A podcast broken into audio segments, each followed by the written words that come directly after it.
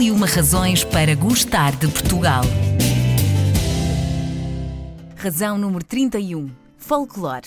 A tradição e usos populares constituído pelos costumes e tradições transmitidos de geração em geração declarado pela Unesco sinónimo de cultura popular. Representa a identidade social de uma comunidade através das suas criações culturais, coletivas ou até individuais, e é também uma parte essencial da cultura de cada nação. Para falar comigo sobre o tema, tenho Tiago Pereira, realizador e diretor artístico da Associação Música Portuguesa a Gostar dela própria, uma associação que existe desde 2011 e que tem como objetivo imortalizar a herança do folclore. O folclore, Tiago, é uma das razões razões para gostarmos de Portugal? Eu acho que é mais as pessoas, não é? Eu acho que tem sempre a ver com, com as pessoas. O que acontece neste país, e que é uma coisa incrível, é que é um país eh, muito pequeno, mas que tem uma variedade musical muito grande. De certa forma, deve-se porque recebemos muitas influências de muitos sítios durante muitos anos e isso tornou-nos super ricos exatamente por isso, porque pudemos ter muitas, muitas variedades. Uhum. E o que acontece em Portugal que é de veras impressionante é termos uma música numa aldeia e dois quilómetros ao lado termos a mesma música e completamente diferente e depois 50 quilómetros abaixo ter a música ainda mais diferente ainda. Portanto, as músicas sempre andaram de um lado para o outro e foram se transformando, mas a variedade é que é verdadeiramente impressionante. E o que é que o folclore tem que mais nenhum outro estilo musical tenha?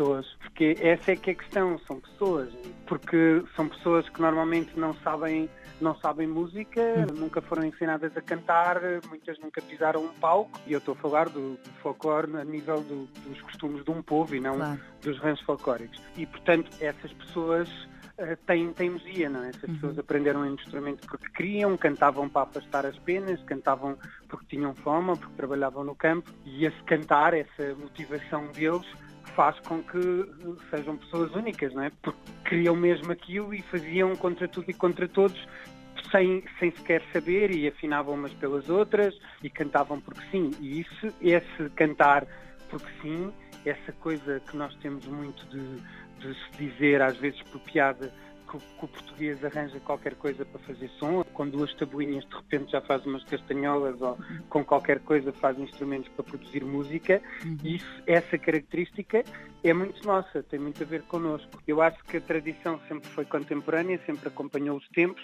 e se, se num determinado tempo era fácil usar madeira porque toda a gente usava madeira e faziam rocas e fusos, etc. Uhum. Uh, a seguir as coisas evoluíram e hoje em dia usa sempre aquilo que se tem à mão e é isso que se faz, não é? No fundo é isso que é a tradição, é usar o que se tem à mão e que se usa cotidianamente, isso uhum. é que é uhum. tradicional.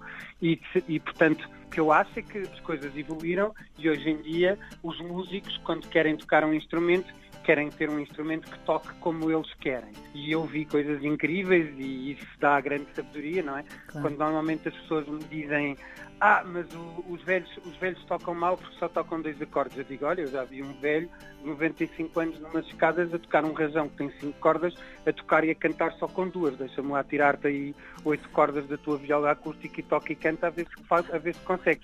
E obviamente que não conseguem, não é? Porque isto é uma, uma sabedoria de, de, alguém que toda a vida cantou e tocou mediante condições precárias e claro. mediante dificuldades.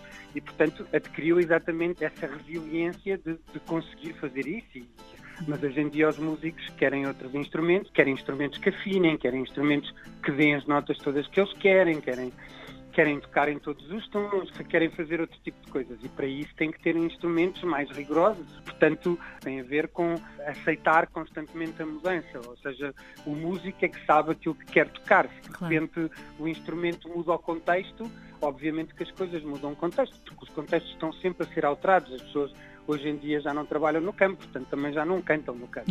claro. é? Portanto, se alterou, é preciso perceber como é que alterou, o que é que, o que, é que pode ser mudado. Portugal, ao contrário do que se pensa, é dos países que têm mais recolhas no campo sempre. A seguir ao 25 de Abril houve uma grande dinâmica de pessoas a fazerem gravações, etc. Uhum. Há muitas gravações e, portanto, os repertórios estão feitos. Antes disso já havia os cancioneiros. O que se claro. perde é as capacidades de memória e as próprias interpretações. O que é importante é que as coisas vão acompanhando sempre os tempos. E agora, falando um bocadinho do projeto Música Portuguesa a Gostar dela própria, qual é o principal objetivo desta vossa associação?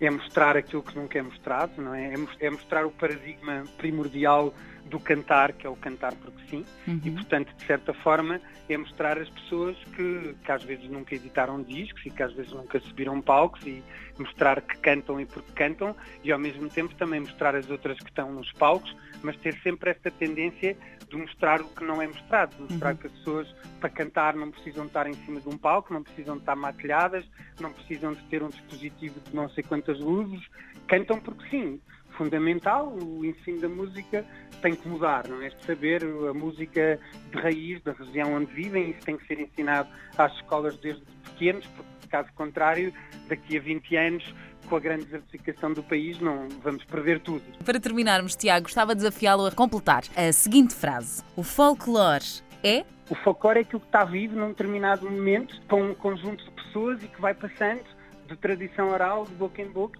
é aquilo que se faz.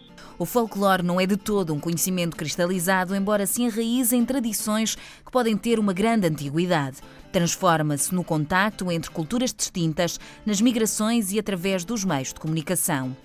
Este pequeno grande pedaço de tradição até tem um dia especial em sua homenagem. Começou o ano passado, em 2016, e foi decretado que no último domingo de maio é o Dia Nacional do Folclore.